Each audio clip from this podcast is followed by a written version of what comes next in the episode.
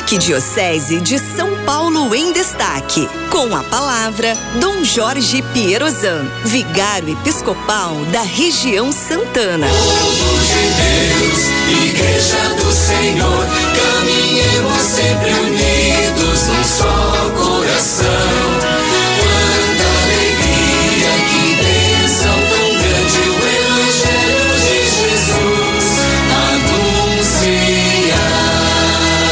Louvado seja nosso Senhor Jesus Cristo, para sempre seja louvado.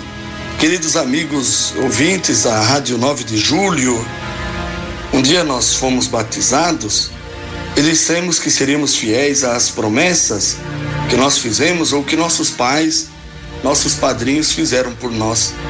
Fomos ensinados a rezar de manhã, à noite, na hora das refeições, pela primeira Eucaristia, nos preparar para a Crisma, ir à missa aos domingos, nos dias santos, comungar, buscar o sacramento da confissão, casar na igreja, participar do luto dos amigos e dos parentes, indo aos velórios e às missas de sétimo dia. É bem provável que estejamos sempre com a consciência tranquila. Se alguém nos perguntar qual a nossa religião, nós respondemos na hora: sou católico, apostólico, romano, praticante.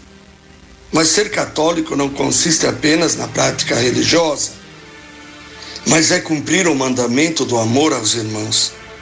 Ser gente é uma tarefa que nunca termina. A vida é um constante fazer-se e refazer-se. Quem é bom pode deixar este caminho, mas quem é perverso também pode abandonar a vereda do mal. A salvação é um dom de Deus. A nós cabe responder sim ou não. O livre-arbítrio faz escolher o bom ou o mau caminho e há sempre a possibilidade de mudarmos de rumo. Nós seremos levados a outros caminhos se não estivermos atentos ao chamado de Deus. Nós necessitamos de conversão todos os dias porque não estamos prontos. Quem se pensa santo se afoga na soberba, se fecha à graça de Deus. Quem sabe que é pecador, confia na misericórdia de Deus e busca a mudança de vida. É muito bom saber que todos os dias brotam por aí muitas graças onde não se pode imaginar, graças inesperadas, e nós sabemos que é a ação do Espírito Santo.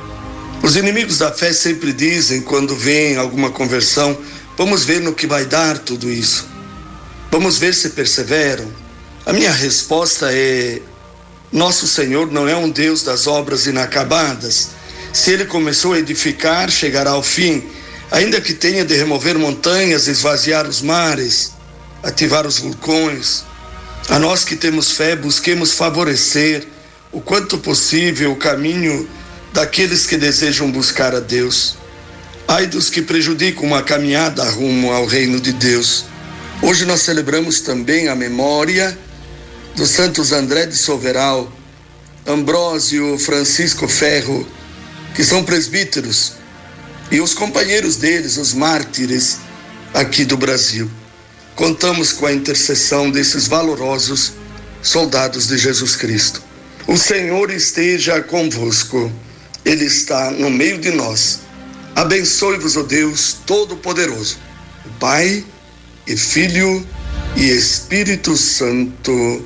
Amém. Igreja do Senhor.